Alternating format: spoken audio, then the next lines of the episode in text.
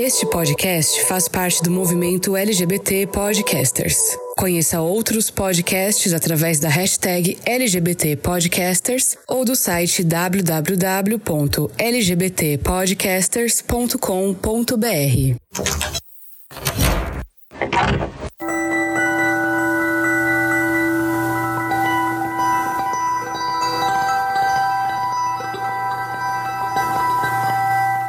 Vamos começar esse episódio um pouco diferente. Estamos em agosto e no Brasil, desde 1983, neste mês é celebrado o orgulho lésbico. Como vocês já me ouviram falar muitas vezes nesses anos, o Fora do Meio tem uma audiência majoritariamente masculina. Mais de 80% dos ouvintes se identificavam como homens e isso sempre foi uma questão para mim, já que, quando eu pensei o Fora do Meio, eu pensei em um podcast para todas as pessoas. A questão é que eu sou um homem e não a forma de falar com mulheres lésbicas baseado nas minhas vivências experiências, e justamente por isso eu tive a oportunidade de me aproximar de mulheres lésbicas sensacionais que abriram meus olhos para muitas coisas nesses anos. Felizmente, hoje eu posso dizer que o número de pessoas que se identificam como mulheres e que ouvem o meu podcast subiu para quase 30%. Sendo homem e produtor de conteúdo, eu me vejo na obrigação de abrir espaço para que mais mulheres falem de suas questões e principalmente a letra L exponha as suas vozes. Eu sei que o mundo LGBT+ é capaz de inferiorizar as as dores delas, e cabe a cada um de nós ampliar essas vozes e fazer elas irem tão longe quanto a voz de um homem cis gay. Por isso, a gente aqui não fica só no podcast delas e busca sempre trazer a voz e a experiência feminina durante todo o ano. E neste agosto, nós vamos ampliar ainda mais esse nosso aprendizado e descobrir temas já abordados aqui, mas dessa vez com as lentes delas. Sejam todas bem-vindas ao mês do orgulho lésbico no Fora do Meio. Eu sou Fernando Arazão e esse é o Fora do Meio, podcast que faz parte da da rede LGBT Podcasters, que você encontra no arroba Fora do Meio Pod no Twitter ou Fora do Meio Podcast no Instagram. E antes da gente abrir esse armário, eu quero te convidar a fazer como o Anderson da Silva, a Denise Mendes, o Diego e o Jonathan e contribuir financeiramente para que a gente possa manter o Fora do Meio Podcast. Esse é um podcast independente, ou seja, todos os recursos que a gente tem vêm de mim, do meu bolso e dessas colaborações que esses ouvintes mega especiais fazem mensalmente nos planos de assinatura que estão disponíveis disponíveis aqui na descrição do episódio. Se você puder ajudar com 5 reais por mês, você me ajuda imensamente a manter esse projeto vivo. Então, desce aqui na descrição, escolhe um plano e vem fazer parte dessa família mega especial do Fora do Meio Podcast. Armário aberto. E estamos no mês do orgulho lésbico e aqui no Fora do Meio, como você já está acostumado, a gente sempre traz essas pautas, né, para falar com essas mulheres, as pessoas que fazem a minha audiência mais diversa e a gente tá nesse ano, né, revisitando alguns temas, né, pegando alguns temas e dando outras caras para eles. E por que não fazer isso também com o momento marcante que é quando a gente resolve se abrir para o mundo e dizer eu sou o que sou e Enquanto no episódio anterior a gente falou do armário, esse, como a gente tá no mês do orgulho lésbico, eu vou batizar ele de a sapateira, porque sapatão, gente, nós, a gente não guarda no armário, a gente guarda na sapateira, é um lugar mega especial. Meninas, contem para mim quem são vocês, se apresentem, por favor, pra audiência do Fora do Meio. Bom, vamos lá. Ai, que tensão.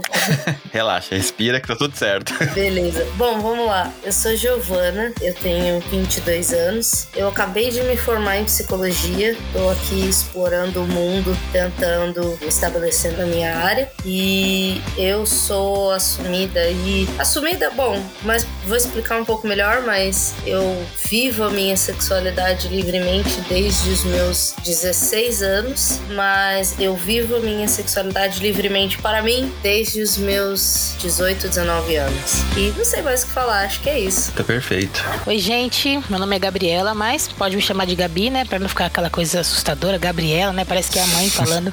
Pode me chamar de Gabi. Tenho 36 anos. Eu sou, eu trabalho com produção audiovisual. Sou musicista também. Toco bateria numa banda. E eu sou casada, né, há 12 anos, com uma mulher maravilhosa chamada Cristina, conhecida carinhosamente como Tina também. E eu acredito que eu entendi, não vou nem falar ainda sobre essa questão de se assumir, mas eu entendi a minha sexualidade com 19 anos também. E é isso, gente. Muito bom, muito bom. Meninas, eu quero já começar agradecendo vocês por estarem aqui comigo, né, nesse episódio, né, por terem atendido o nosso chamado ali para poder falar um pouquinho desse assunto. Assim, a gente tá num, num mês que é muito importante, né, para a questão da luta lésbica, né, da causa lésbica, que é muito diferente, né, da luta gay, por exemplo, ou da luta bissexual. Existem uma série de questões e a gente aqui no Fora do Meio entende que é muito importante a gente dar essa voz às mulheres, né, porque às vezes a comunidade é pautada tanto pelo G, né, em todos os aspectos. Então, um dos compromissos que eu tenho aqui no Fora do Meio é poder abrir essa voz para vocês também falarem das questões de vocês. E o momento do sair do armário é um momento que às vezes a gente acompanha muito do homem gay falando, né, de como foi para ele, como que é o processo dele, etc. Mas particularmente assim, eu não conheço muito porque eu não tenho visto muitas mulheres às vezes falando nas grandes mídias, nos eventos, né? Normalmente quando se pega lá o mês de junho, vai falar dos fulanos, né, dos atores da Globo que saíram do armário, ou tem muito essa pauta, né, esse holofote pro homem, né? Infelizmente a sociedade é uma sociedade machista e a gente, né, sempre tenta equilibrar um pouquinho isso aqui no fora do meio para dar voz para as mulheres também. E eu queria começar perguntando para vocês, né, como que foi esse momento que vocês opa começou a se entender um pouquinho, talvez eu não seja tão igual às minhas outras amiguinhas, né, as coleguinhas e que vocês pensaram, opa, tem alguma coisa diferente comigo. Como foi se entender como uma mulher lésbica e até chegar nesse momento, né, de sair desse dessa sapateira, né, desse armário e dizer pro mundo, olha, eu sou lésbica e como que é esse processo para vocês, essa visão? Bom, então Fê, eu também quero te agradecer, né, pela oportunidade, pelo convite de estar aqui, poder falar um pouquinho da minha história com você. Espero que ela seja é, enriquecedora, mas só o fato de compartilhar é muito legal. Então, obrigada mesmo por essa oportunidade.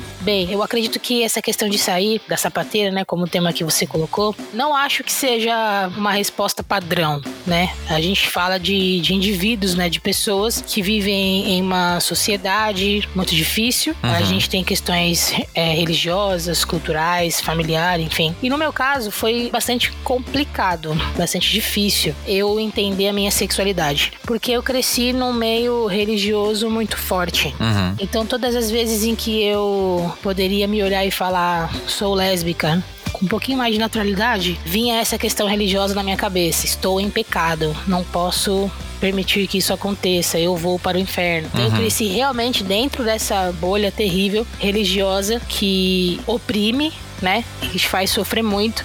E a minha trajetória sempre foi muito característica nessa questão da sexualidade. Eu sempre fui um pouco mais com aquele estereótipo mais masculino, né? Eu sempre tive essa tendência de olhar diferente para as mulheres, mesmo sem entender ainda uhum. 100% a minha sexualidade. E eu acho que deu esse start quando eu, eu tava no jogo de basquete. E aí eu saí com uma amiga para ir embora. E essa amiga me pediu um selinho. E eu tinha o quê? 17 anos? Não, 16 anos. E eu falei para ela assim assim, tá louca? Que selinho? Como assim? Ao mesmo tempo que eu fiquei extremamente assustada, eu fiquei em êxtase, porque eu queria muito dar esse beijo nela. Só que eu falei que não, enfim. E aí eu fui para um lado, ela foi para outro, né? Ela foi para casa, ela foi para minha. E quando eu fui para minha casa, eu fui simplesmente quase que pulando de alegria, só de imaginar a possibilidade de dar um beijo nela, né? Uhum. Então acho que o start foi aí, foi essa essa coisa de você pensar, poxa, acho que eu gosto de mulher. Acho que a primeira a gente pensa assim, né? Acho que eu gosto de mulher. Foi assim. Só contextualizando um pouquinho pouquinho a sua fala, né? A gente tem uma idade próxima e nessa época, né, quando a gente era adolescente, a gente não via na televisão ou no, né, na mídia essa não. diversidade que a gente vê hoje, né? De ter séries que retratam casais LGBTQIA+,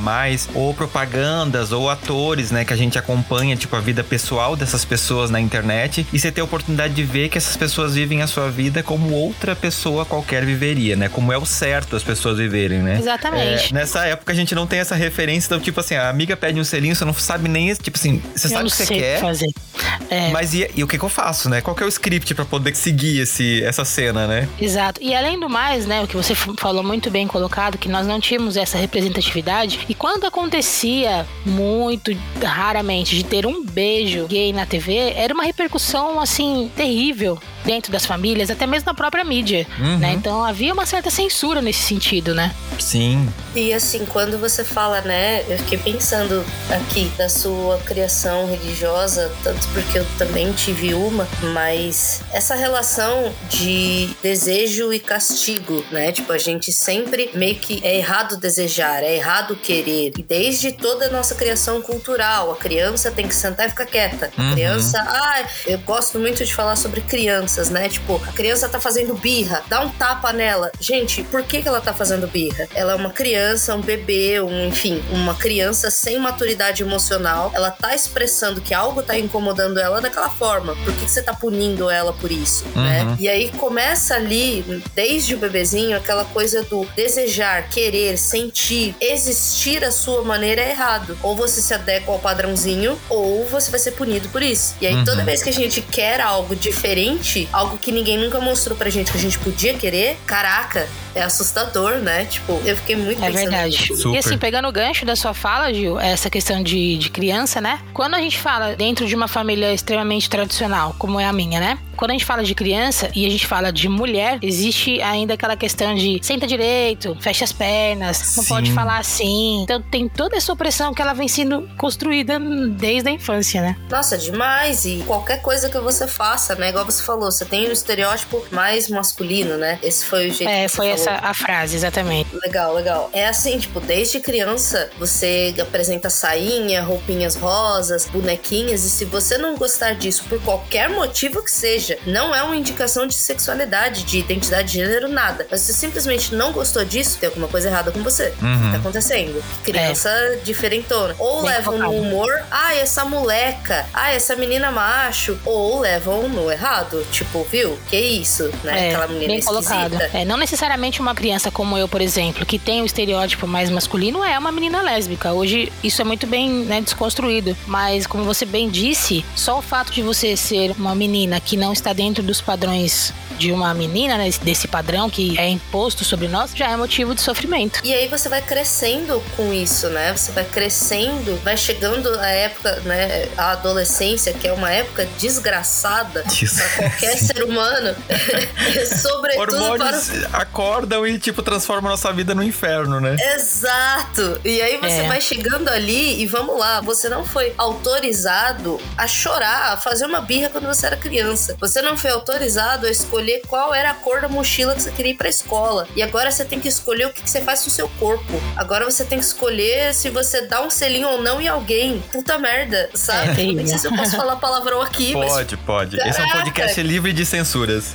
Muito bom. E aí, assim, o que, que eu faço agora? O que, que eu faço com essa informação? Eu gosto muito de brincar. Quando eu tô numa conversa com as minhas amigas sobre alguma situação estressante que eu vivi, eu falo muito assim, gente, eu demorei pra processar a informação. O meu cérebro demorou pra processar a informação. E por que que ele demorou pra processar? Porque eu não tinha história prévia do que fazer com aquilo, eu não tava preparada, né? E aí, de repente, pá, uma cena pra você reagir. Uhum. E aí, o que, que você faz agora? E existem muitas situações que você não foi preparado, principalmente por ser um jovem LGBT numa época, ou enfim, numa sociedade que não nos dá voz. O que, que eu faço com essa informação, né? Não, e, e eu, assim, é lógico, né? Eu não tenho a menor condição de me comparar com vocês por motivos de sou homem, né? Mas assim, a fala de vocês me fez remeter algumas coisas minhas, inclusive, né? Pra quem me ouve aqui no Fora do Meio sabe da minha infância religiosa e todos os traumas que vieram pra isso. E a sua fala, Gil, me mostrou exatamente um pouco isso, quanto eu demorei a aprender a lidar com determinadas coisas, porque o meu cérebro tava tão acostumado a passar por tantas barreiras que até eu chegar no momento tipo assim, opa, desconstruir isso foi um longo caminho, né? E até hoje eu me pego às vezes pensando de uma forma que eu pensava na infância, porque ali é onde tá formando um pouquinho a nossa forma de lidar com a vida, né? Então tem muitas dessas coisas que acabam até hoje refletindo, por mais que a gente já tenha uma outra forma de encarar, né? Mas tipo assim, a nossa primeira reação é tipo assim, agir como a gente agia lá no comecinho, pra daí então você ir desconstruindo, né? Isso é um processo que felizmente talvez as gerações atuais não vão precisar passar, né? A gente ainda tem um pouco dessas cicatrizes, digamos, mas é, é engraçado, né? Que eu lembro quando eu ia pra escola e na aula de educação física que tinha uma menina que trocava comigo porque ela gostava de jogar futebol e ela ia jogar futebol com os meninos, porque educação física na época era só futebol pros meninos e vôlei pras meninas, e eu ia jogar o vôlei, ela ia jogar futebol, ela era a lésbica, a machorra, a mulher macho da escola, enquanto eu era o viadinho. É. E ela tá hoje super casada com um homem, com filhos e etc. Ou seja, ela não é lésbica só porque ela gostava de futebol. Mas tem muito essa taxativa, né? Pra vocês, elas gostam de coisa de menino, então automaticamente elas vão se tornar lésbicas.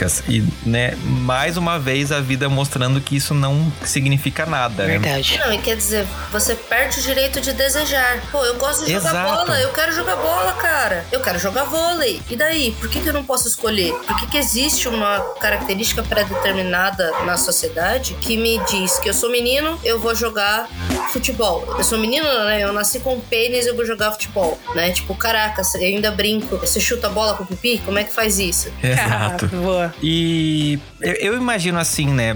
Tudo que eu vou falar nesse podcast, gente, é baseado na minha observação. Então, assim, se eu por acaso estiver errado, por favor, me corrijam. Mas eu tenho muito a impressão de que quando se trata de uma menina se descobrindo lésbica, vocês têm alguns recursos adicionais do que nós meninos não temos. É, e eu quero saber se isso é uma verdade ou se é uma visão que eu tenho, tipo, meio deturpada. Porque, por exemplo, assim, eu vejo que vocês, na adolescência, têm uma liberdade maior de conviver com outras mulheres. Intimamente, inclusive. Tipo, é muito mais fácil para vocês tomar banho com outras mulheres, dormir na casa da amiguinha, porque os pais têm um pouco mais essa liberdade. Tipo assim, um menino ir dormir na casa do amiguinho estranho. E dividir quarto, dividir cama, e dividir um pouco mais de intimidade. Vocês acham que isso é uma realidade? Que isso facilita vocês começarem a entender que vocês têm um desejo por outras mulheres? Ou não, eu tô falando besteira? Eu acho que a sua fala faz muito sentido quando a gente pensa na construção social do que é homem e do que é mulher, né? A masculinidade, porque as mulheres elas foram feitas para serem vistas de forma afetuosa. Então, se uma menina abraça outra menina, é carinho carinho, é cuidado, né? A mulher ela é vista como o ser de cuidado, o ser de carinho. Então, ai, você viu como ela é carinhosa? Ela tá sempre ali abraçando as amigas, ela cuida. Você viu que ela arrumou o pijaminha pra amiguinha dormir, né? Arrumou a cama para elas dormirem. Ai, ela tá com frio. Você viu que elas se cobriram juntas para se esquentar, né? Agora, quando o menino, a postura do macho alfa, a postura do, né, viu? O que, que é isso, parça? O que, que você tá encostando em mim? Chega pra lá que isso, uhum. né? Então, tipo, eu acho que não é nem a coisa do dormir na casa do amiguinho ou, né, da amiguinha, mas é a coisa da visão da sociedade perante os sexos. Então, Sim. A, a menina, ela tem oportunidade de explorar o corpo, né, o seu próprio corpo e o corpo feminino num geral, porque ninguém sexualiza muito a relação entre meninas. Mas o homem, ele tem aquela postura sexualizada desde criança. O macho alfa, aquela expressão, eu vou bater com o pau na mesa. Você tá brincando de uhum. bola com os amiguinhos. Você caiu no chão, foi falta. Ah, não foi. Você já levanta puto. E aí, qual foi, parceiro? Foi falta. Agora a menina uhum. não, né? As, as meninas, elas foram criadas para Gente, mas eu machuquei. Vocês não estão vendo, né? São dois tons de vozes, são duas posturas, duas falas, que uma apresenta violência, a outra apresenta afeto, carinho, uhum. né? E fragilidade. Sim. Eu vejo assim, do que você falou. Eu penso da mesma forma que você, Gil, nessa questão do machismo, né? Onde a gente sabe que sempre existiu e eu acredito que na nossa época não foi diferente. Tanto é verdade que eu me lembro, como é que eu posso contextualizar? Na, infância, na minha infância, eu tive essa liberdade fediado, ir na casa da amiguinha, faz carinho na amiguinha, normal. Já na minha adolescência, que foi essa fase onde eu fui me descobrindo e que tem toda essa questão do estereótipo que ainda é uma questão, né? Para muitas pessoas não, mas para muitas outras sim. Então é verdade que o fato de eu ter essa característica, essa expressão de gênero masculino masculina, na minha adolescência já não era tão normal. Andar abraçada com a amiga, uhum. né? Não era tão normal. É, a Gabi, não sei, tava ali atravessando a rua abraçada com a amiga. Porque assim, eu sempre fui de muitos amigos, né? Tanto meninas quanto meninos. E na minha adolescência eu tive duas amigas que era a minha paixão, minhas amigas, brothers mesmo, assim. E eu lembro que eu tava atravessando a rua, avenida, abraçada, um de uma de cada lado, assim. E eu lembro que a minha mãe me chamou para conversar. Então, assim, talvez, talvez, dentro de um estereótipo padrão de feminilidade, não haveria problema problema nenhum. Mas como é a Gabi, que já é meio masculina, tá andando com duas meninas abraçadas, pode soar um pouco estranho. Uhum. Então, sim, essa questão da, da masculinidade, do machismo, ela realmente traz consigo essas questões. Sim. Essa coisa da expressão de gênero, isso faz muito sentido, pelo menos agora tem feito muito mais sentido para mim, porque hoje, atualmente, eu tô trabalhando num ambiente muito machista. Eu trabalho numa oficina mecânica com meu tio e ele tem essa característica de macho alfa, né? Sim. E ele é o, o auge do machistão. Ele, eu vejo, por exemplo, que ele não se sente autorizado de demonstrar carinho. Então, por exemplo, ele, a esposa dele, ela tem uma série de condições médicas, ela é alérgica a um monte de coisa. Então a gente tá comendo ali, tá almoçando, e aí eu tô comendo um doce diferente, do nada ele passa. Ai, sabia que a Tamara não pode comer essas coisas? Ela passa mal quando ela come isso aí. Uma vez eu fiquei com ela no hospital até não sei que horas. E ok, passa. De repente, tá no meio do dia, ai, aquele doce lá que você comprou, será que tem uma versão que não tem tal componente para eu poder levar pra Tamara? E aí eu vejo isso e falo, ah, que fofo, você se preocupando com a Tamara. E aí ele, não, tá, viu?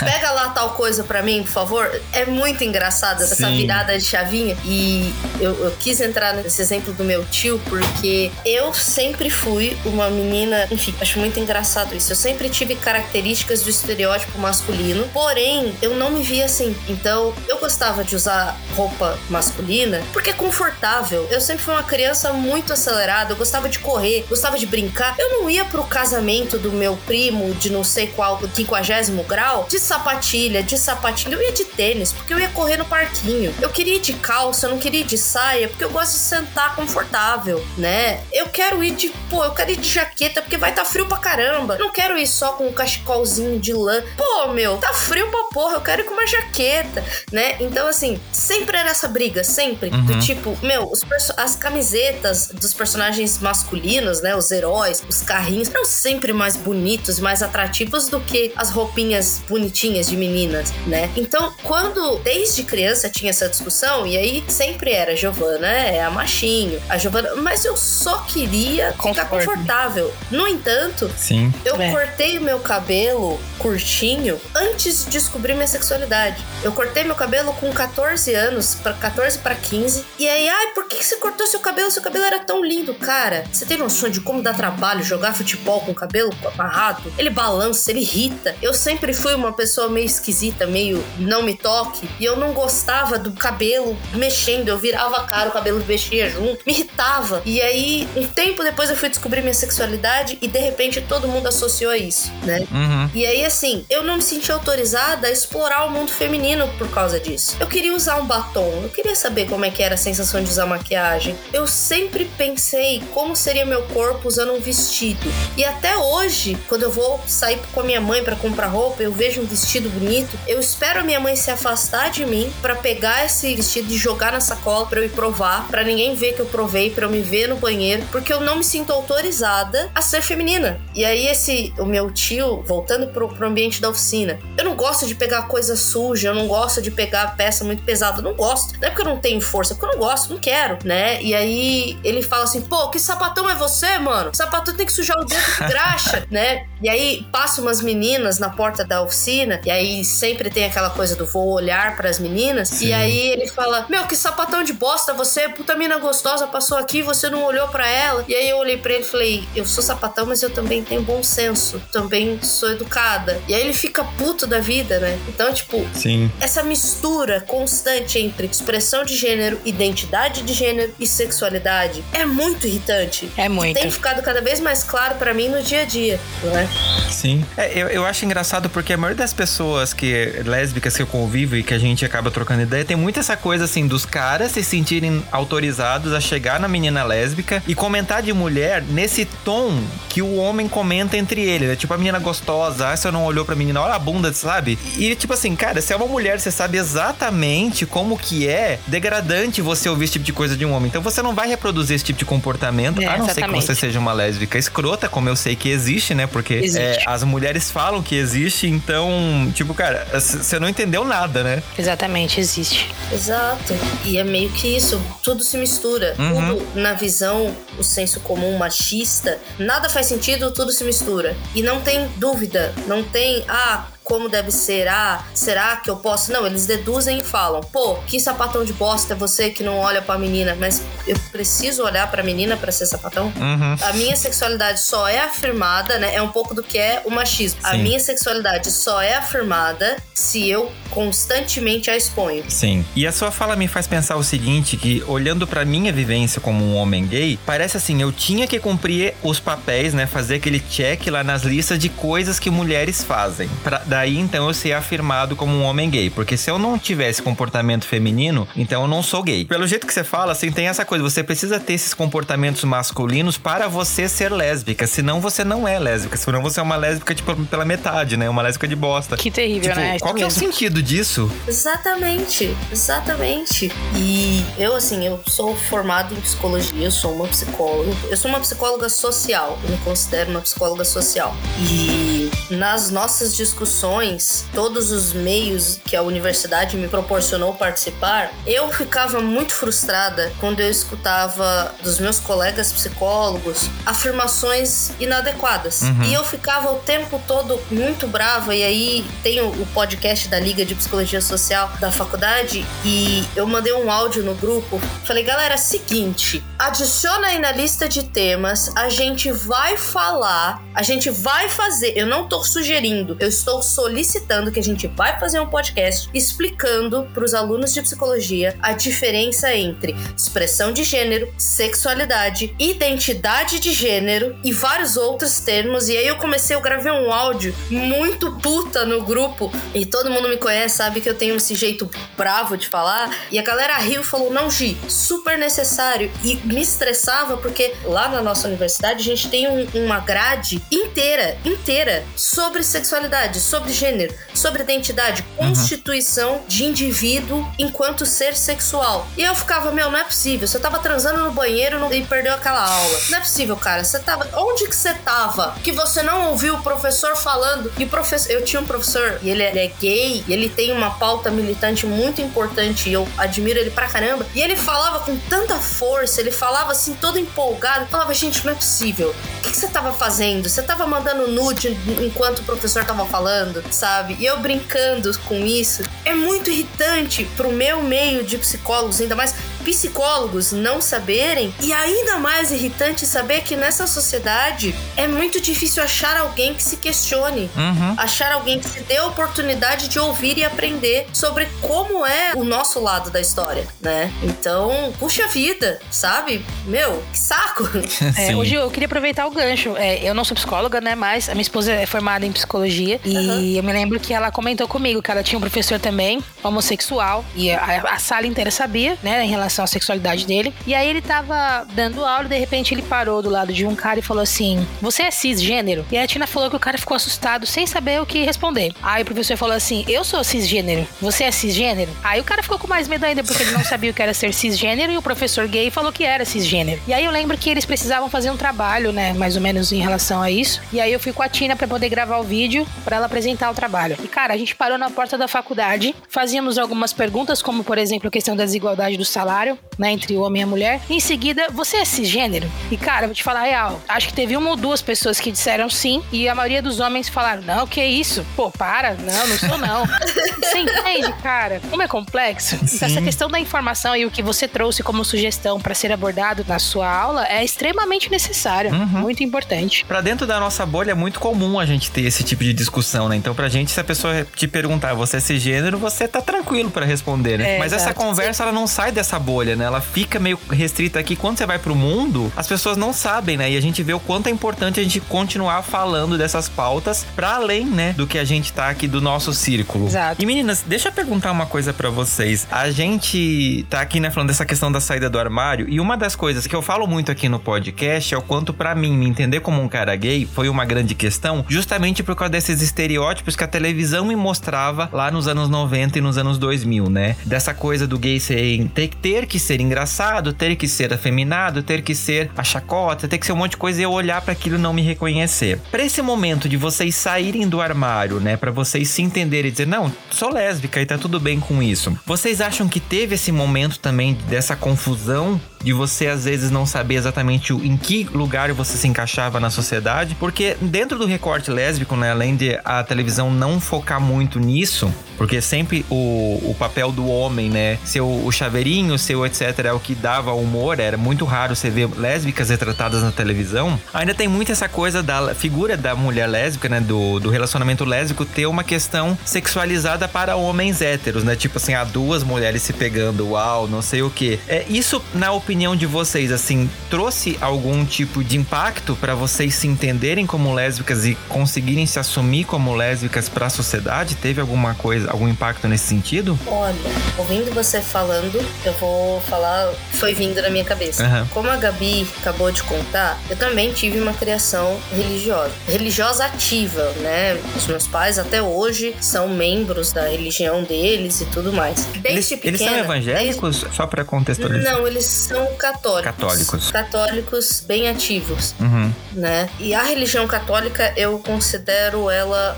muito sorrateira, uhum. porque ela não é tão intensa verbalmente quanto as outras religiões, mas ela acontece nas entrelinhas. Sim. O preconceito e a violência que eu vivi, né? Tô falando da minha experiência enquanto católica, né? Ela sempre aconteceu nas entrelinhas. Então, assim, desde criança, desde, sei lá, Giovana de 6, 7 anos, eu tinha essa convicção de que eu ia morrer sozinha. Uhum. Quando eu volto para minha infância, os meus pensamentos de criança, isso era muito, muito particular. Eu tinha a convicção de que eu ia morrer sozinha. Somos dois. Que os meus pais iam morrer, os meus pais iam morrer e eu ia ficar na casa deles, né? Tipo, que seria minha casa. E assim, por quê? Né? Por que, que eu pensava nisso? Toda vez que alguém falava, ai, namoradinho, ai, você viu aqueles dois ali que andam sempre juntinhos, vão, vão formar um casalzinho. Ai, a minha prima, ai, o filho da minha prima vai casar com um menino, com meu afilhado, né? E tanto quanto isso acontecia comigo, ou quando acontecia com os outros meus coleguinhas, eu ficava tipo, gente, não,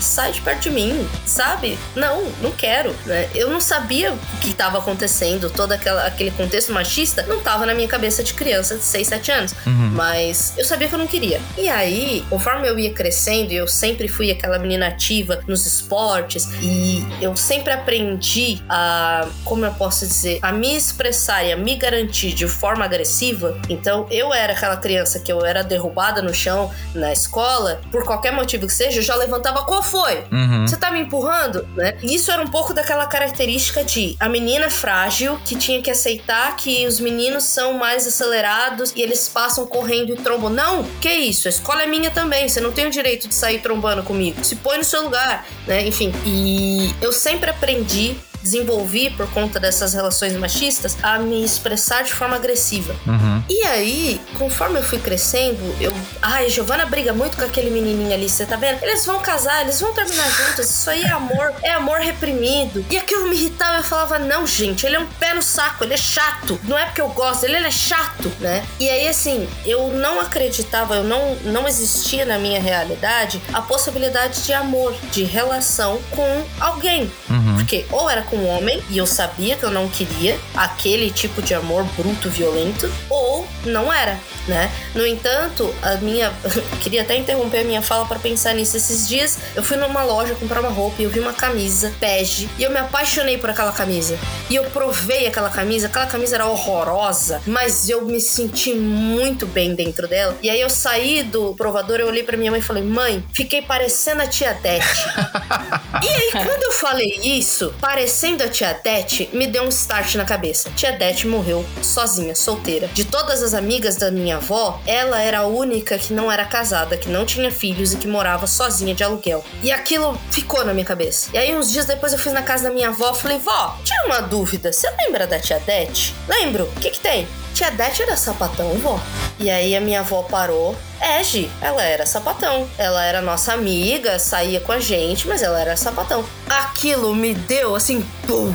Uhum abriu meu universo de caraca, tia Dete era sapatão. Olha essa expressão. E, e tava implícito na minha cabeça, porque eu provei aquela camisa, que é, né, o estereótipo masculino lésbico. A hora que eu provei, eu falei, caraca, tia Dete, né? Só que quando eu era criança, aquilo não fazia sentido, porque eu não tinha essa informação. Uhum. Eu não tinha esse acesso. Ninguém tinha me falado que as roupas da tia Dete eram roupas de sapatão. Roupas de sapatão, né? Sim. Ninguém tinha me falado que a tia Dete era sapatão. Ninguém tinha me falado o que, que era ser sapatão, né? Então, aquele estereótipo da diferentona, da que por algum motivo não é igual às outras, é morrer sozinha. Uhum. Então, é, é esse o meu caminho, né? E aí, conforme eu fui crescendo, eu lembro de essa coisa da representatividade, né? Eu lembro de uma novela, esqueci o nome da novela agora, mas tinha a atriz Cris Viana e ela tinha uma cena muito característica da novela em que ela tomava banho na laje. E quando passava aquela cena, eu tava brincando, a casa da minha avó era gigantesca. Eu tava correndo para lá e para cá. Eu passava na televisão, na frente da televisão, eu parava o que eu tava fazendo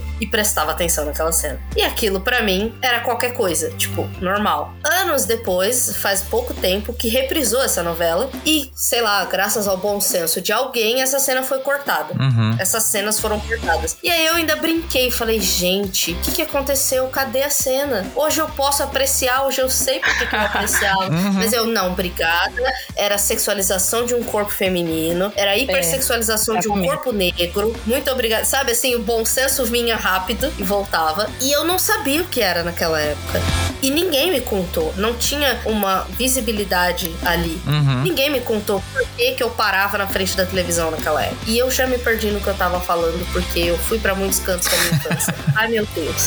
Naquela época não havia. A gente já não tinha acesso à informação como tem hoje, ainda havia esse medo, parece, né, da Sim. família em dialogar sobre isso, né? Em falar sobre isso. O Fê tava falando e a Gil também a respeito da, da representatividade. E assim, hoje, parando para pensar, não existia. Não existia representatividade. Não tinha alguém que eu, pelo menos, né, pudesse olhar e falar assim, nossa, eu queria ser como essa pessoa. Porque eu Quando cresci. Tinha era silenciado mal vista, né? Exatamente. Exato. Não era uma boa referência, digamos assim, né? E eu cresci dentro de ambientes que me oprimiam muito. Então eu tinha muita dificuldade de entender quem eu era. Porque eu, minha família é extremamente machista e religiosa. Meus amigos todos eram da igreja, igreja evangélica. Era uma igreja onde, pelo fato de eu ser mulher, eu tinha que usar saia. Uhum. Eu não podia cortar o cabelo. Então, assim, eu usava saia para eu poder me sentir parte daquele público, da, daquelas pessoas. Não necessariamente porque eu curtia usar saia, sabe? Mas eu usava, usava saia, usava salto alto, eu tinha um cabelo super grande e tentava me enquadrar dentro desse padrão feminino, sabe? Porque eu não entendia, não conhecia outra maneira de me expressar enquanto mulher, porque sendo uma mulher lésbica, né, não sendo uma mulher trans, né, uma mulher lésbica cisgênero, eu sei que eu sou mulher,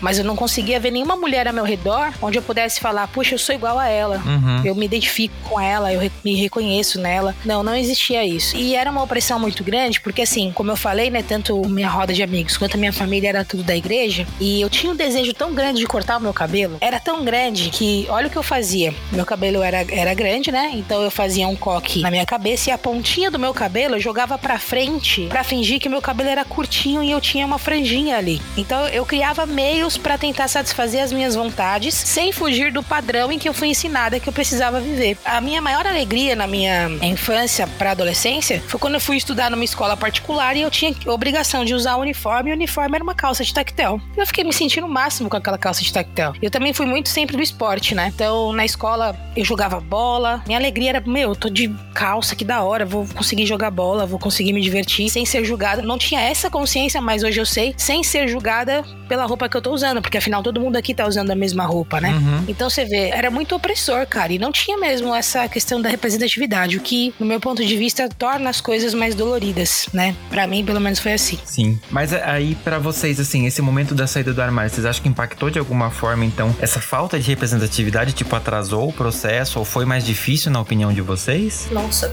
para mim total, porque eu me lembro de que a minha saída do armário assim, eu brinco que eu não tive armário, né? Porque eu sempre tive pais maravilhosos, meus pais são pessoas incríveis e eu lembro que eu sempre andava com pessoas mais velhas. O meu pai chegou um dia para mim e falou: Ó, oh, eu não sou trouxa, sei que você vai andar com gente que bebe, com gente que usa coisas, eu sei que você vai encontrar substâncias, eu sei que você vai encontrar muita coisa inadequada. Ele, a primeira vez que ele usou a palavra inadequada, eu falei: hum, tá gastando vocabulário.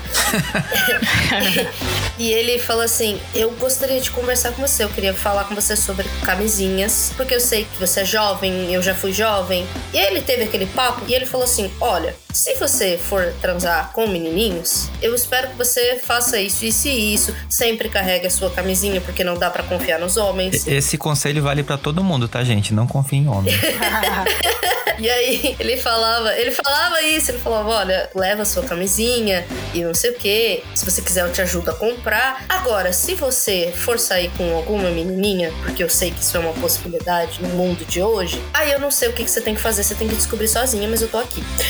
então, Ai, assim. Que bonitinho, cara, que legal. Foi muito, foi muito legal. necessário. Eu levei um tempo para conseguir expressar minha sexualidade dentro de casa, mas essa possibilidade sempre existiu. Porém, isso aconteceu quando eu tinha uns 15, 16 anos, né? Mas lá atrás, quando eu tinha uns 13 para 14, eu falo 13 para 14 porque eu lembro do ano em que eu tava na escola. Uma amiga minha muito próxima de mim chegou para mim e falou: Gi, preciso muito contar uma coisa muito, muito importante e eu tô com muito medo, com muita vergonha. E você é minha amiga, eu vou desabafar com você. Eu falei, não, cola aí, o que, que aconteceu? Você lembra aquela fulaninha que a gente ia embora todo dia de ônibus juntas? Eu falei, sei. Então, a gente foi naquele cantinho do terminal e ela me beijou. E eu deixei. E foi muito bom. Para mim foi como o meu primeiro beijo, porque eu já tinha beijado meninos antes, mas foi muito legal. Eu acho que eu tô gostando dela. E aí ela começa aquela cena do filme do Aladdin. Ela é tão linda.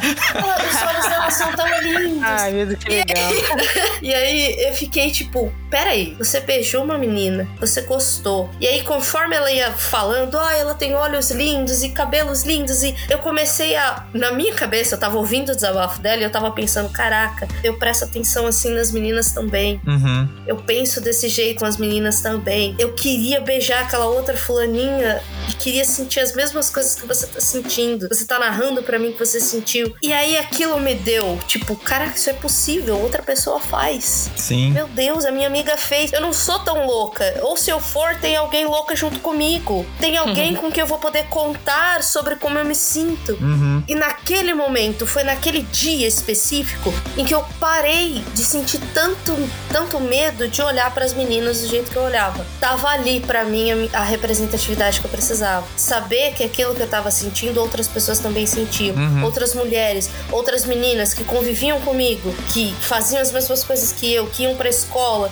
que ouviam as mesmas músicas, enfim. Ali tava a representatividade que eu precisava para pensar: caraca, eu também posso existir desse jeito. Sim. Então, a falta disso no meu meio adulto, no meu meio cultura, televisão, música, cadê? Não tinha. E olha que eu sou muito mais nova que vocês. E- então, assim, caramba, né? Aquilo pra mim foi um divisor de águas. A partir daquele momento, dois anos depois, quando meu pai senta pra conversar comigo, faz sentido. Eu não fico assustada com a fala do meu pai, né? Eu fico admirada. Nossa, meu pai falando isso pra mim, que legal. Mas Muito bom, cara. eu acho que se eu não tivesse aquela minha colega aos 13, 14 anos, aquela fala ia me assustar pra caramba. Talvez aquela fala nem acontecesse, né? Do meu pai. Uhum. Enfim. Eu queria aproveitar o gancho da sua fala em relação ao seu pai para expressar como foi para mim em relação ao meu pai, que foi exatamente o oposto, né? O meu pai sempre foi um cara muito machista, né? Extremamente machista. Então já não se falava sobre sexualidade, já não havia nenhum diálogo, nem mesmo sobre namorados. Eu tive alguns namorados na minha adolescência e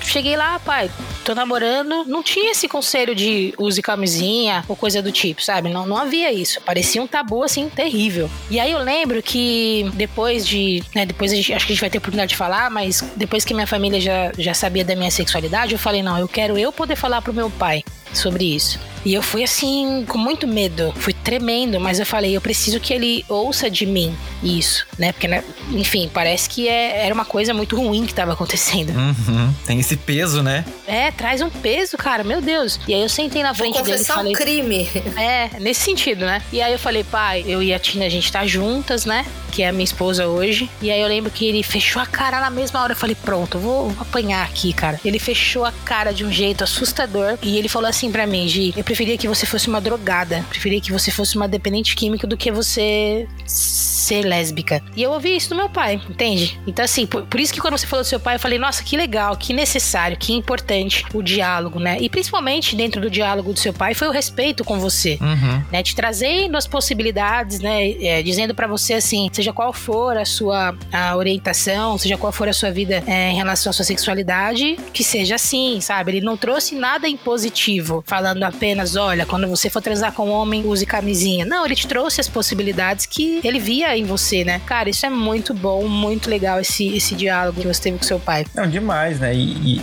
e é uma coisa que eu vejo assim que faz falta pra gente, né? Porque, como a gente brincou aqui, quando você vai falar que você não é hétero, nossa, você, mais fácil é dizer que você matou uma pessoa, esquartejou e jogou o corpo, sei lá, em vários lugares, porque é, o peso que vem em cima é muito forte, né? A gente fica realmente sem ter o que fazer. E felizmente, acho que as gerações atuais estão um pouquinho melhores com isso. Talvez eu esteja um pouco iludido, talvez, né? Mas assim, pelo menos a gente tem acesso a dizer: olha, tá vendo aquela série que você assiste, tá vendo aquela novela que as pessoas falam sobre isso? Você consegue normalizar um pouquinho mais uma coisa que a gente não tinha na nossa época. Exato, e... assim como a representatividade, né? que hoje a gente já tem um pouco mais, né? Uhum. E, e, eu vejo muito essa sua história, Gabi, do, do seu pai. Cara, desconstrói muito, né? Você falar que é lésbica, parece que você deixa de ser você, né? Porque, assim, de histórias que eu vejo, os pais olham para as filhas como as princesinhas, né? Você vai em algum momento ele botar um sapatinho de cristal e é isso, né? A sua vida vai ser. Totalmente. Um conto de fada da Disney. Quando você desconstrói isso, eles ficam meio sem saber como reagir, né? É, eles idealizam a sua vida por você. É, alguns, né? Alguns pais, algumas mães têm essa expectativa de definir toda a sua vida. Você uhum. não pode definir a sua vida. Ele vai te dizer ou ela vai te dizer como vai ser. Isso não é legal, né? Não, Nem é, um não é saudável. Nem um pouco. Porque é, quem sofre é a gente, né? A gente estudou uma, numa matéria lá da faculdade sobre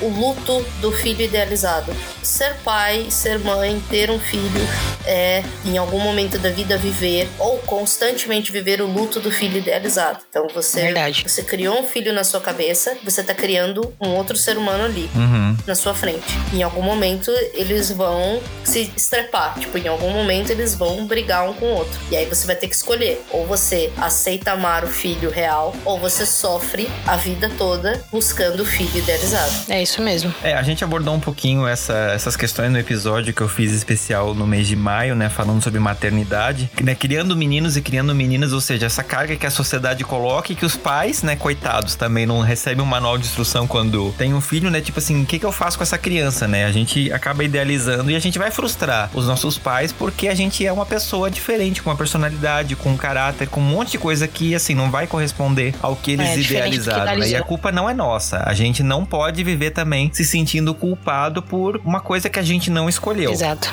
E eu vejo muito isso, né? Quando a pessoa fala, né, que não é hétero, vem essa carga, né? Tanto que uma das coisas que a gente mais sofre, a gente sofre horrores antes de se assumir, antes de sair do armário, porque a gente tem medo de decepcionar essas pessoas que são tão especiais pra gente, né? Como Exato. os nossos pais. E eu imagino, né, que, Gabi, ver o seu pai fechando a cara, você pensou, pronto, talvez ele nunca mais vai falar comigo na vida. Isso dói, né? Sim, era uma expressão muito característica quando meu pai ficava irritado com alguma coisa. Então eu já esperava que aquela expressão iria me trazer alguma consequência de alguma forma, uhum. sabe? E é a sua vida, né? Tipo, imagina quantos de nós do passado, né? Como a, a tia. Como é que é o nome da tia mesmo, Gil? Tia Dete. Da tia Dete. Pensa, quantas histórias essa mulher deixou de viver porque ela não conseguia se expressar 100%, talvez como a gente tem a oportunidade de fazer hoje. E o sair é. do armário é esse primeiro passo, né? para você decepcionar uma galera, mas ao mesmo tempo também, assim, é, é um processo que às vezes é doloroso, é um processo meio difícil, né? Que a gente às vezes não sabe realmente o que esperar, o que vai vir depois, mas que muitas vezes é o primeiro passo, assim, pra gente conseguir viver plenamente, né? É, nesse episódio sobre maternidade, eu começo com um texto falando do quanto para um recém-nascido sair do útero e dar de cara com esse mundo cheio de luz, frio, cheio de sensações que ele não estava acostumado, é um processo traumático até, né? Tanto que as crianças choram porque você tá ali quentinho, Sim, gostosinho é no escuro, de repente você recebe toda essa carga e a gente sair do armário tem um pouco disso, né? Você não sabe o que vem na sequência. E é uma descoberta, né? E você passou por um período, às vezes até dolorido, antes de dar esse passo. E quando você faz ele, as pessoas ao seu redor é que vão entrar no armário muitas vezes, porque elas vão ter que lidar com a sua decisão, né? Exato. Eu queria pegar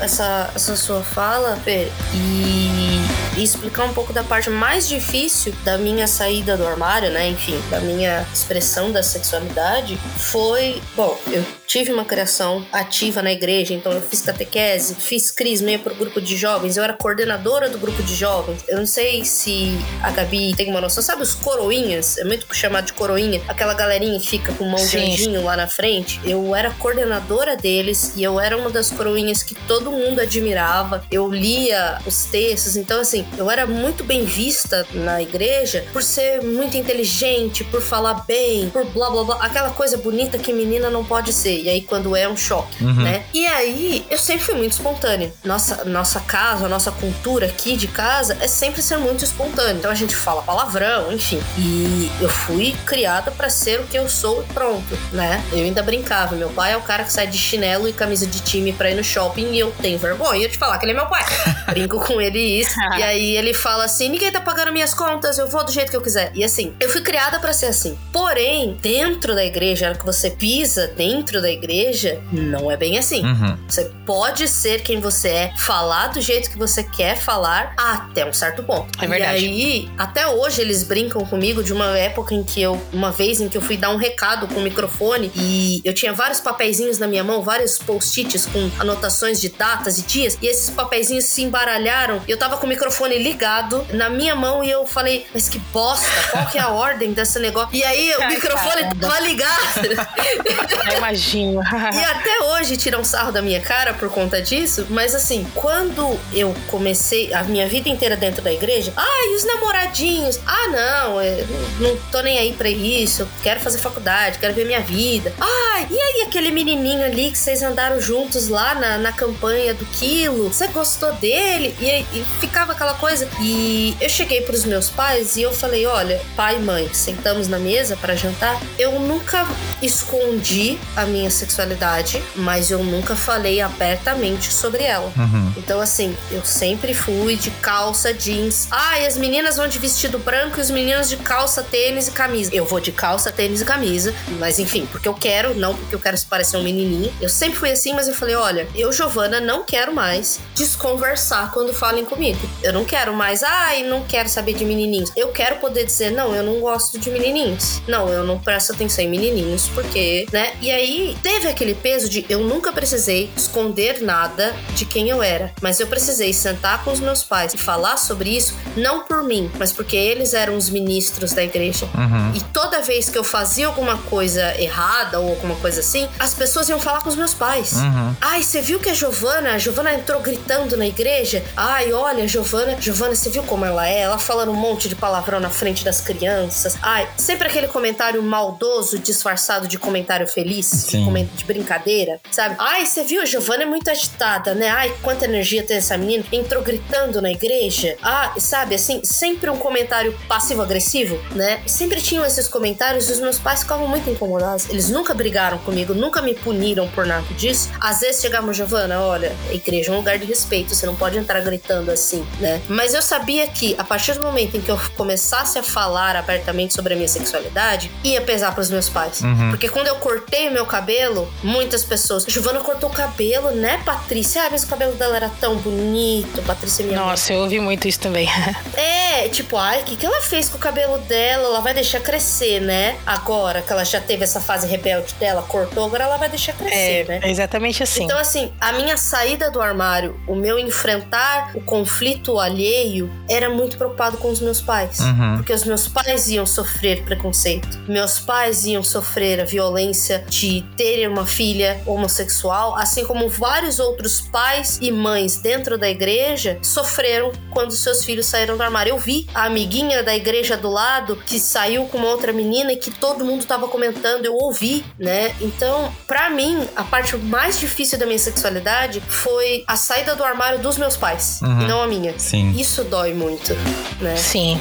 A minha saída do armário, bom, falando sobre essa questão familiar, tive um pai muito presente na minha, na minha infância e na minha adolescência, enquanto pai. Tive problemas em relação à aceitação, como eu compartilhei com vocês. A questão do machismo também muito forte para mim, como por exemplo, é a primeira vez que eu saí para ficar madrugada fora, eu falei pro meu pai, pai, isso foi um trabalho psicológico de pelo menos um mês antes, né, para eu conseguir ter minha, meu primeiro rolê de madrugada, porque eu era uma menina, né? Meu irmão, quando ele quis, ele saiu à vontade, chegou a hora que quis. E aí eu falei, né, pai, mãe, vai ter uma festa na empresa, assim, e eu, e já tinha 19 anos ou 18 anos, eu acho. Falei, aí eu queria ir e tal, tudo bem?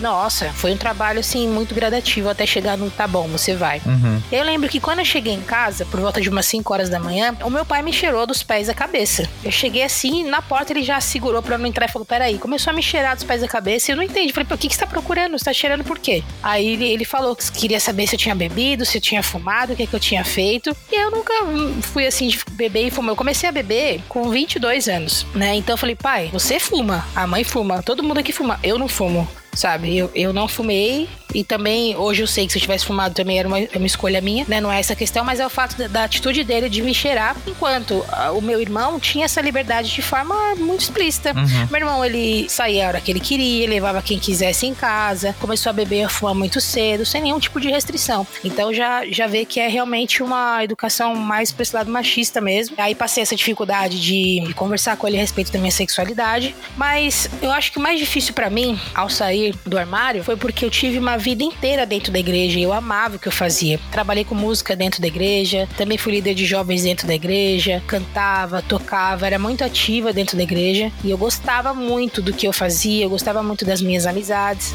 E na minha cabeça, o que eu aprendi até ali é que não havia a menor possibilidade de eu falar que era uma pessoa, uma lésbica, uma homossexual e continuar com essa rotina dentro da igreja que me fazia tão bem. Uhum. Então dizer sou homossexual sexual era a mesma coisa de falar: a partir de hoje eu não sou mais bem-vinda em igreja nenhuma e tudo que eu gosto de fazer eu vou ter que parar de fazer, porque ninguém vai me aceitar, ninguém vai me entender, ninguém vai me acolher. Então, quando eu saí do armário, perdi muitas amizades, consegui recuperar pouquíssimas, recuperar no sentido assim, de depois de alguns anos a gente se reencontrar e falar sobre isso mais naturalmente. Uhum. Mas eu tive uma amiga que eu era muito apaixonada por ela no sentido de amizade, assim mesmo. E eu falei, puxa, eu queria falar sobre isso com ela. E quando eu falei, ela falou, Gabi, eu não, não quero mais que você venha aqui em casa. Então, assim, para mim o mais difícil foi viver essa consequência nesse nível. Sim. É de perder amizades, de não poder mais ir pra igreja. Hoje, graças a Deus, assim, existem muitas igrejas que acolhem homossexuais. Isso é muito bom para quem sente essa necessidade realmente de estar dentro de uma igreja. Mas naquela época era uma coisa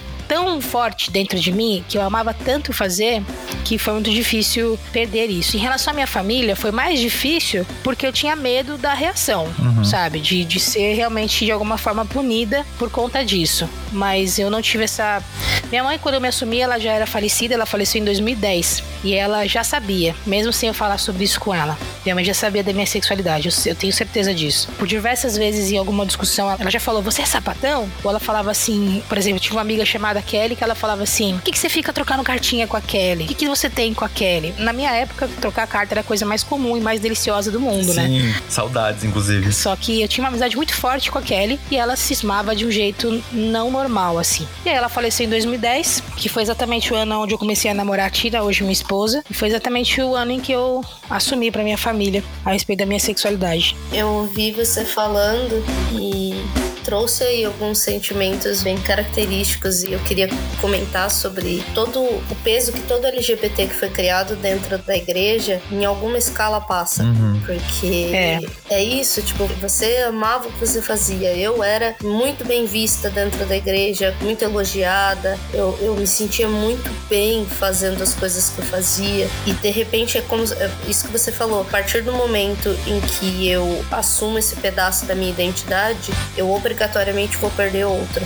Eu perco Exato. o direito de ser. Eu não sou mais cristã. Ninguém me vê como cristã. Uhum. Ninguém me vê como católica, enfim. Pelo contrário, né? E eu tenho uma mágoa muito grande. Muitas vezes tem discussões aqui em casa por conta disso que eu falo da igreja católica com muita violência, porque eu tenho uma mágoa muito grande de tudo aquilo. Então, toda vez que acontece alguma coisa, eu sou obrigada a comentar, eu me sinto assim, de dentro de mim eu preciso comentar, tá vendo? Agora eu, que sou lésbica, não posso. Mas aquele fulaninho que faz tal coisa, tá tudo bem, né? Ele é bem visto na igreja. É, exatamente. Sim. E dói, cara, dói, porque era a nossa vida, era a nossa criação, era a nossa infância. A gente tava lá, a gente via, a gente se sentia bem. Não sei como era pro Fer, mas assim. Era exatamente é, igual. Cantar aquelas músicas era lindo, era acalmava a gente, dava uma coisa. E de repente você não tem mais direito de cantar. Uhum. Hoje, quando é. eu, minha mãe tá limpando a casa, ela gosta de fazer o karaokê dela com o cabo da vassoura, ela coloca as músicas do Padre Marcelo Rossi, por exemplo, eu automaticamente ponho fone de ouvido. Porque eu não me sinto autorizada mais a ouvir. Às vezes eu fico com uma música na cabeça. Não te traz boas lembranças, não te causa algo bom, né? É, e é como se eu não tivesse o direito de gostar dessa música Uhum. mais. Ah, sim, verdade. Por conta aquele- dessa É isso. Vem aquele sentimento de que parece que você tá sendo pro- profanando alguma coisa, né? Só pelo fato de você estar ouvindo. É, Exato, exato, Você não é digno mais. É exatamente assim. Nossa, e eu carrego essa fala muito agressiva, né? Então, por exemplo, eu gosto muito de cachorros. Eu, eu como banana todo dia de manhã na frente da oficina e eu dou pros cachorros na rua. Fica um- uma cerquinha, uma rodinha de banana. E quando entra, quando eu passo na igreja, assim, quando eu vou pra igreja pra buscar meus pais, alguma coisa assim, e tem um cachorro entrando na igreja e alguém vem e chuta esse cachorro, ou fala bravo com esse cachorro, briga com esse cachorro, eu automaticamente vou em cima daquela pessoa, né, verbalmente, eu falo, viu, Deus criou o quê? Deus criou só você, você é o dono do mundo, você pode, né? Eu falo assim, ele é filho de Deus também, aqui não é a casa de Deus, ele pode entrar, ele tem o direito de entrar, né? E, e eu fico brava, e aí meu pai vem, Giovana, Giovana, Giovana, Giovana, calma. E aí, e aí eu falo assim: por que que eu, mulher lésbica, não posso? Por que o cachorro sujo com os bichinhos no corpo não pode? Só você que tá de roupa bonitinha, cheirosinho, tomou banho com. Por quê? Né? E isso eu olho com dor e com revolta. É, É, meio que é isso. uma é mistura aquele de- sentimento que a gente nega vira violência. Uhum. É, é uma mistura de sentimentos. É, eu saí da igreja com 19 anos de idade, né? Saí com esse pensamento. Vou sair porque eu não posso estar, não porque eu quero sair. Vou sair porque eu não sou bem-vinda e quero sair. Só que como eu falei pra vocês, eu cresci a vida inteira dentro da igreja aprendendo que ser homossexual é errado, é pecado, que vai pro inferno. Era uma palavra muito forte mesmo nessa direção. Sim. Você vai para o inferno. Aí você pensa, cara, vivi minha vida inteira dentro da igreja pra chegar agora e eu vi que eu vou pro inferno. Eu lembro que havia um episódios na minha vida onde eu chegava em casa depois de um culto e dobrava meu joelho chorando, pedindo pra Deus me curar e não permitir que eu virasse uma lésbica. Eu falava sim com Deus, eu orava e falava: Deus, Senhor, eu não quero ser lésbica. Por quê? Por causa dessa visão de que isso é errado, né? E aí eu saí da igreja com 19 anos, só que eu saí da igreja com isso muito claro. Vou para o inferno porque eu sou uma pecadora. E aí chegou uma fase da minha vida em que eu conheci outras eh, realidades em relação à, à vida que diferente do que eu vivia dentro da igreja. Novos amigos, novas rotinas, novos rolês. E foi muito legal, muito saudável. E aí vi um momento em que eu parei e pensei, meu Deus, eu tô perdida. O que, que vai ser de mim? Tudo ainda influenciado por essa questão da religiosidade e tal. E eu falei, e agora? O que, que vai ser de mim? Eu preciso ser curada. É, e aí eu procurei uma outra igreja pra ir, na expectativa de ser curada. E aí, quando eu cheguei nessa igreja, fui muito bem recebida. Inclusive, foi ali onde eu conheci a minha atual esposa. Inclusive, a nossa história é muito legal. Um dia, quem sabe, né, a gente conversa melhor sobre isso. Mas. Eu gostei, me conta, amiga, me conta depois. Conto depois, pode deixar. Eu lembro que o pastor chegou na Tina e falou: Tina, tem um presente pra você. Vem cá, Gabi. Ele falou bem assim, não no contexto sexual, né? Mas no contexto de você vai discipular a partir de hoje a Gabi, Tina, porque a Gabi ela, ela é nova, você já tá aqui há um tempo, então você vai discipular a Gabi. E a Tina falava pra mim: Gabi, O que que é discipular, amiga? Discipular é você ensinar, é você caminhar junto, é você trazer aquela pessoa pra perto de você e passar os ensinamentos, né? Tanto é, religiosos. Tipo um guru. É, mais ou menos isso. Acompanhar e tudo mais. Tá. E a Tina me falava assim, Gabi, eu consegui, eu fui curada, você vai ser também. Isso depois de um tempo, né? Onde ela compartilhou pra mim que ela já havia ficado com meninas. Vocês não estão vendo, mas a Gil tá rindo muito, gente. E aí ela falava isso pra mim: você consegue, eu consegui, você consegue também. E aí eu comecei a ficar ativa na igreja, sabe? Só que com aquele sentimento ainda, mano, eu gosto de mulher. Só que beleza, vou tentar me curar desse mal. Era esse o pensamento que eu tinha. Eu tocava bateria, eu tocava com o pessoal da banda das meninas, da banda dos jovens, da banda oficial. Super ativa dentro da igreja e com uma amizade super legal da galera era, mesmo ah, os que não sabiam a respeito da minha história, principalmente os que não sabiam, né? Até que chegou um momento que eu e a Tina a gente se apaixonou. Claro que nossa história é muito longa, eu tô pulando bastante coisa, mas chegou um momento que a gente se apaixonou. E foi terrível, porque eu fui expulsa do grupo de música. Eu fui praticamente convidada a me retirar da igreja. E na cabeça das pessoas, eu levei a Tina pro mau caminho. Então, por exemplo, eu chegava nas rodinhas, as rodinhas se desfaziam. A Tina chegava, todo mundo colava na Tina, entendeu? Então, aquelas pessoas que eu acreditava que poderia ter um bom relacionamento, uma boa amizade, voltou tudo de novo. Todo mundo se afastou de novo. Eu já não era mais aquela garota legal que toca, que canta, que. Sabe? agora eu era sapatão, entendeu? Não, isso é inadmissível. Uhum. Então, esse retorno do tipo, vou buscar me curar e acontecer tudo isso, ai, foi cansativo ter que reviver isso. Foi muito difícil ter que reviver isso. Você virou o demônio sugador de almas, né? Não, totalmente. Eu, cara, eu cheguei a ouvir do meu pastor, como eu falei, a história tem seus detalhes, né? Mas jogando a informação assim, o que eu ouvi do meu pastor foi: quero você longe de todas as meninas da igreja. Eu ouvi isso dele, entendeu? Lilith é você? Sim. E aí eu Mas lembro é que uma vez. Cara, falar, você lembra? Desculpa, desculpa, desculpa. Não, pode falar. É que agora eu me empolguei. eu não sei se, sabe, vocês lembram do começo da minha fala, quando a gente tava falando sobre crianças? O problema, o pecado, o crime de desejar, o crime Exato. de querer. Uhum. Então, assim, a partir do momento em que você vê uma pessoa que se exerce, que se existe da maneira que quer existir, independente das punições e das características, estar perto dessa pessoa é uma influência. Uhum. É uma influência.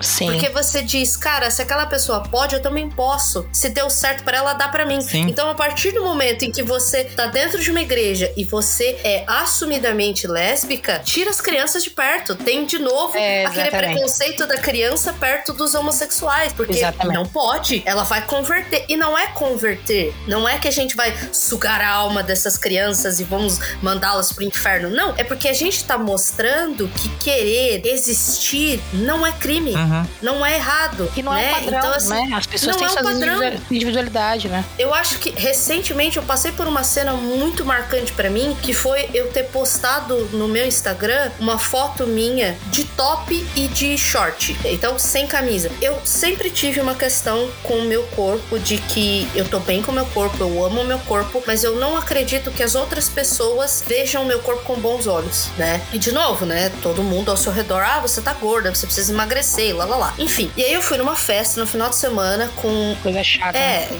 eu fui, no, eu fui nessa festa no final de semana com todos os meus amigos. Foi uma festa que só tinha viado e sapatão. Eu brinquei assim que a gente tinha nossa cota hétero, porque tinha dois, assim, dois casais. E esses dois casais eles foram aloprados o final de semana inteiro. A gente zoava eles, tipo, precisava acender a churrasqueira. Ô hétero, vai lá, seu trabalho, né? E aí a gente brincava. E aí tava todo mundo na piscina, pessoas gordas, pessoas magras, pessoas negras, brancas, todo mundo na piscina com roupa de banho. E eu percebi uma menina, olha só que coisa horrível, um, um pensamento muito horrível. Ela era mais gorda do que eu, ela tinha estrias, ela tinha características muito marcantes que são vistas pejorativamente na sociedade. E ela tava super confortável, sentada, com a barriga dobrada, assim, sabe? E mexendo no celular e dando risada e bebendo. E eu olhei para aquela cena eu fiquei em choque. Eu falei, caraca, ela tá confortável ela tá rindo. Ela não tá tentando ajeitar a postura dela para disfarçar. Ela tá confortável.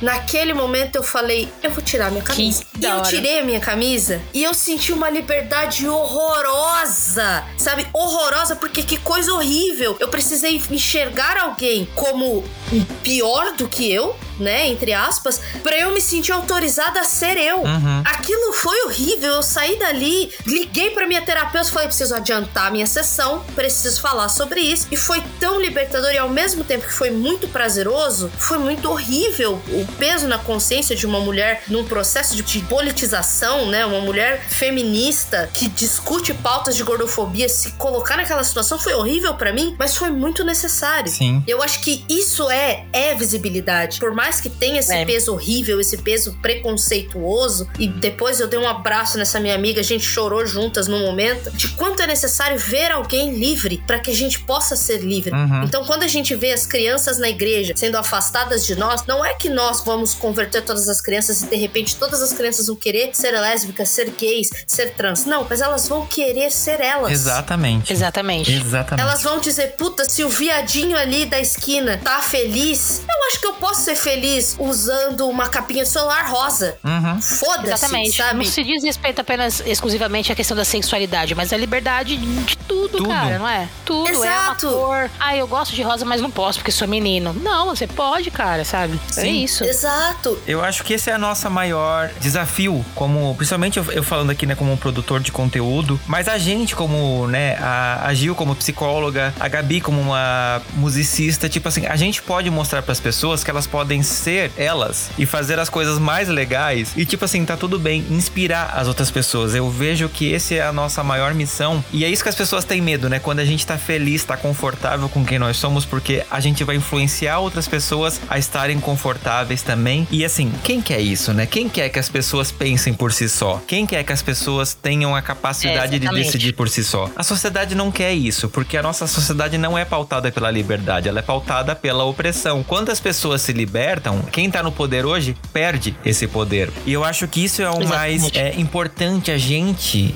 perceber, como a própria Gil falou, né? Olhar outras pessoas sendo elas e perceber. Porque é isso que vai fazer a gente tirar um genocida do poder ou não eleger nunca mais uma pessoa desse nível. Porque a gente sabe que a gente pode. E meninas, eu quero é, encerrar esse episódio perguntando pra vocês que dicas vocês dão então, como pessoas empoderadas, como lésbicas fodonas, pra quem tá se entendendo nesse processo, né? Tá pensando, tipo, putz, eu tô desconfortável aqui dentro dessa minha sapateira, dentro desse meu armário e eu quero me libertar. Que dicas vocês dão pra essas pessoas? Olha, eu, eu tava pensando que eu não consigo pensar em outra coisa, que é um exemplo. Eu quero que vocês se baseiem no meu exemplo pra criar de vocês. Eu vou conhecer o grupo dos Urban Sketchers. Então, eu gosto muito de desenhar. Eu descobri que eu sempre me cobrei muito, eu sempre tinha muito medo de fazer as coisas e eu comecei a me sentir melhor desenhando. A partir do momento que eu perdi o medo de desenhar feio Uhum. né? E o grupo do Urban Sketchers para mim foi muito fantástico porque é um monte de gente, arquitetos ou não, pessoas que desenham que só se encontram e fazem rabiscos, é literalmente rabiscos. Você sai rabiscando na tela, na- no celular, no, enfim, nos cadernos e, e saem resultados lindos, por incrível que pareça, né? Então assim, por muito tempo eu tive vergonha e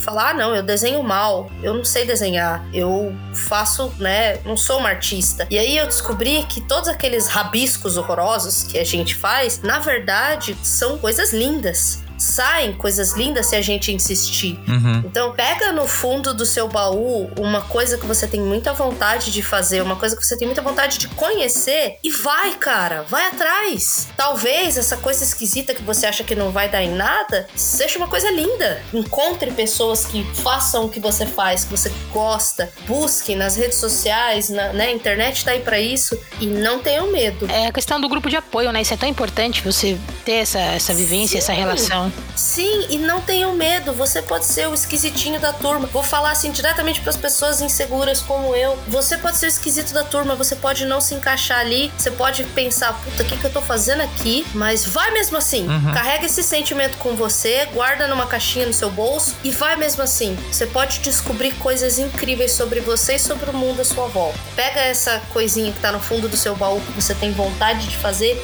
e vai fazer. E me conta depois. Legal. Bom, a sua pergunta, Fê, é uma pergunta, no meu ponto de vista, tão difícil. A gente tem uma sociedade diversa, né? Com histórias, culturas tão diferentes, experiências de vida tão diferentes. Então não dá pra gente chegar aqui e falar, olha, se você quer sair do armário, faça isso, né? Eu acho que é importante, por isso que é tão importante no meu ponto de vista, é isso que a Gil falou a respeito de grupos de apoio, Uhum. de você é, né, buscar pessoas onde você gosta de estar junto, onde você possa conversar, onde você possa compartilhar. Isso é muito importante. Eu queria falar algo aqui que eu acho que é relevante, apesar de ser um pouco pesado, mas eu acho que é relevante porque quando eu fiz o primeiro semestre de audiovisual, produção audiovisual, a gente teve um trabalho onde o professor pediu para nós ressignificarmos uma caixa, né? Uma caixa de papelão, enfim. E ali eu encontrei a oportunidade de falar a respeito do público LGBTQIA+.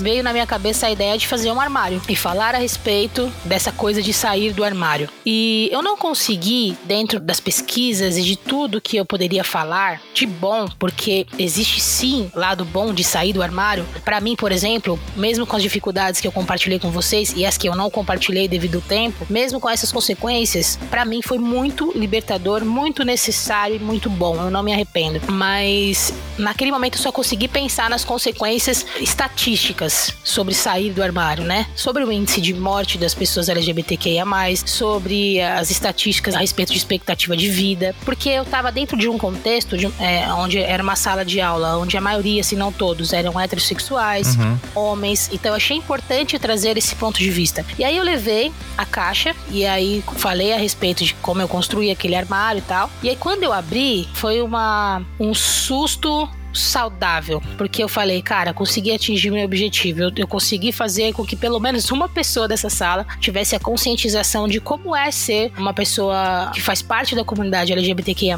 nessa sociedade tão preconceituosa, tão homofóbica, tão violenta. Eu acho importante trazer esse tema aqui, principalmente para quem ainda tá nessa fase de sai ou não sai do armário, porque é importante a gente refletir. Eu conheço pessoas, eu não tô aqui com isso, tá, gente, incentivando ninguém a ficar dentro do armário, né? Pelo contrário, eu acho acho que você entendendo que é o momento, que há essa possibilidade, por favor, faça. A gente falou muito aqui a respeito da representatividade, a respeito dessa missão de trazer essa representatividade para outras pessoas, de você encorajar outras pessoas. Tudo isso é muito necessário e é muito bom, mas só você pode decidir isso e saber a hora certa para isso, sabe? Só você pode decidir o momento certo de falar, poxa, vou sair do armário. Eu conheço pessoas de Ife que já me falaram assim, não vou sair do armário e para mim tá muito confortável. Uhum. Não quero sair do armário. E eu acredito, a pessoa tá falando, eu não posso dizer nada por ela ou dizer que ela está certa ou está errada. Tem pessoas que se sentem bem dentro do armário, mas a gente sabe que pode ser que chegue um momento da vida que vai sim ficar desconfortável. Por isso que nessas horas é importante sim um acolhimento, grupo de apoio, se necessário terapia, que eu acho extremamente importante você buscar uma terapia na, nos conflitos que você pode ter em relação a esse assunto. Sim. Mas assim, em resumo,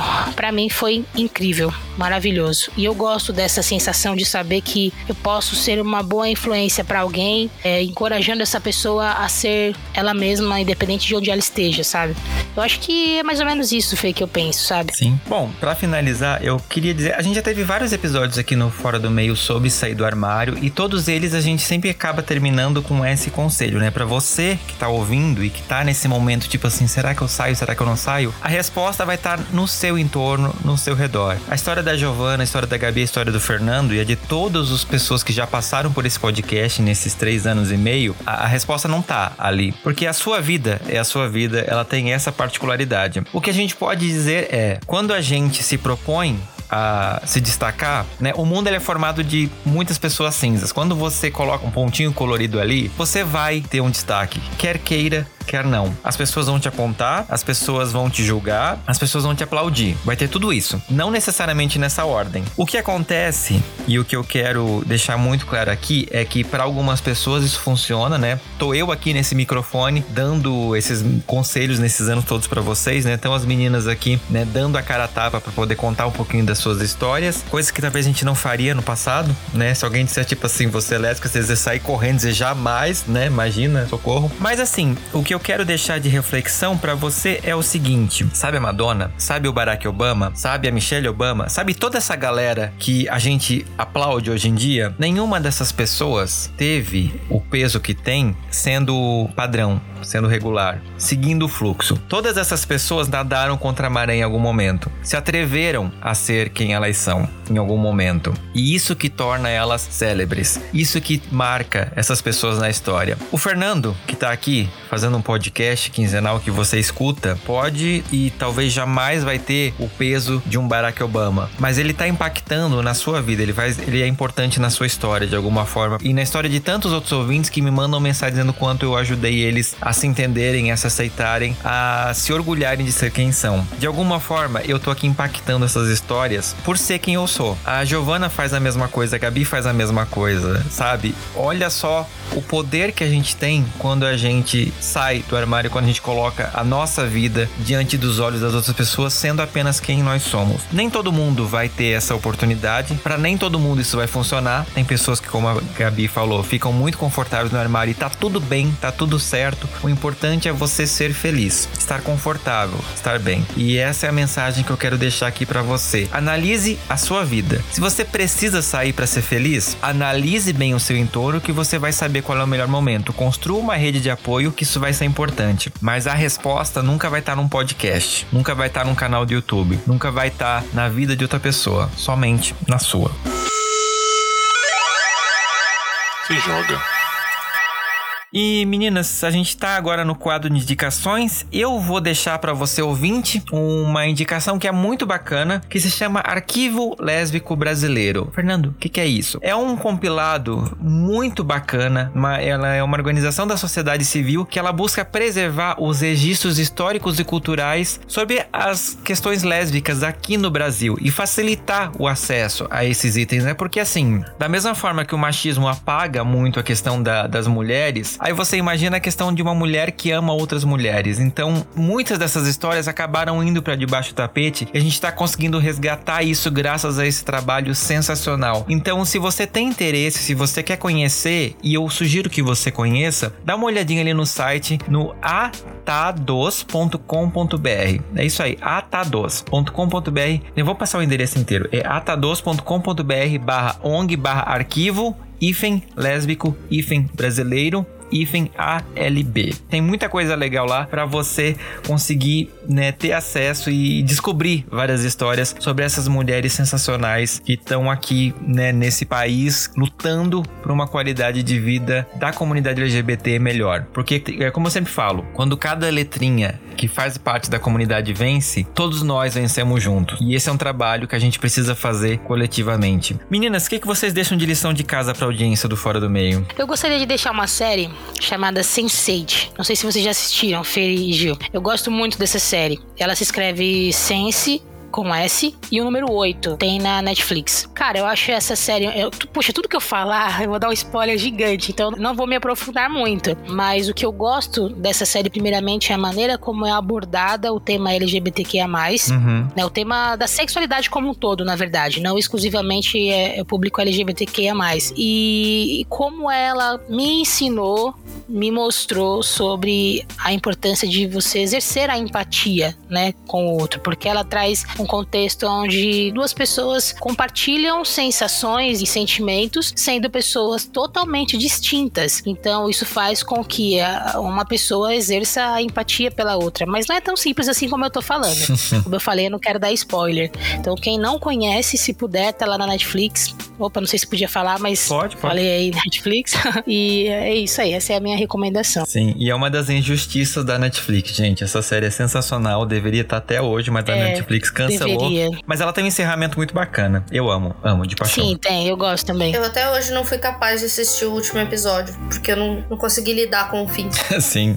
Exato. Bom, uh, o meu dever de casa, ele é mais geral. Eu quero desejar que todo mundo que tá ouvindo aqui encontre uma coisinha, uma coisa que gosta muito, que tem muita vontade de conhecer e vai conhecer. Sei lá, pesquisa no Google aquilo que você tá procurando, aquilo que você quer e lê um blog, lê um alguma coisinha, uma informaçãozinha. Gigi vai ficar feliz. Pronto. Arrasou. Maravilha. Gente, eu quero agradecer demais a presença, né, Gil e Gabi, por estarem aqui comigo dividindo um pouquinho da história de vocês com os meus ouvintes, né, e comigo aqui nesse episódio pro mês do orgulho lésbico. Eu não tenho nem palavras para agradecer de novo, né? Assim, eu fico muito feliz quando eu vejo essas histórias recheando esses episódios e pra gente entender a importância que é a gente falar sobre quem nós somos para poder ser essa luz para uma galera que às vezes não tem para onde olhar, né? Então, muito obrigado de todo o meu coração. E como que o pessoal acha vocês na internet, nas redes sociais, quem quiser interagir um pouquinho mais com vocês? Vixe. Vamos lá, peraí. Soletrar o meu, meu Insta é meio complicado. Vamos lá. Aquele tracinho de baixo, como é que é? Underline? Underline. Tá bom. Underline G-I-G underline Bueno, B-U-E-N-O e underline de novo. Nem é tão difícil assim. Não. Mas é isso. Me achem lá. Eu acho que meu perfil tá privado, mas eu aceito todo mundo, gente. E a gente pode bater papo. Beijos. O meu é arroba Gpantose. O G é a letra G mesmo, de Gabi. E Pantose é com S-I no final, que é o meu sobrenome. Então, arroba Gpantose. Deve estar privado nesse momento, mas pode me adicionar sem crise. E Fê, será que eu poderia compartilhar o Instagram da minha banda também? Pode, claro. Tá bom. Então, pra você que quer conhecer a minha banda, é arroba AP de apartamento 22 oficial. Arroba AP22 oficial. É o nome da minha banda.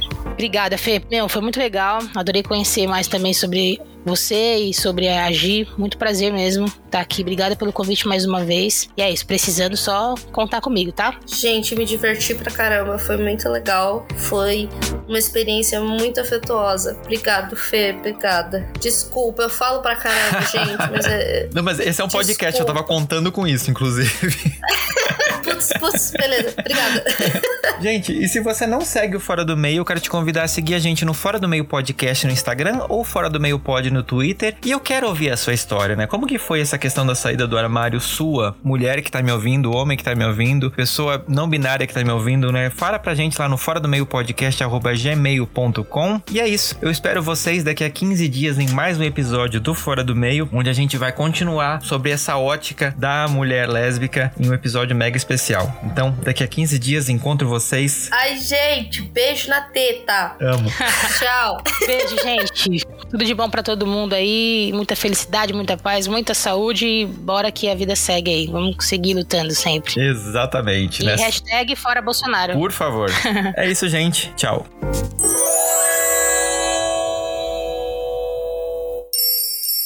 Este podcast faz parte da Podcast. Conheça os demais programas da rede acessando podcast.com.br.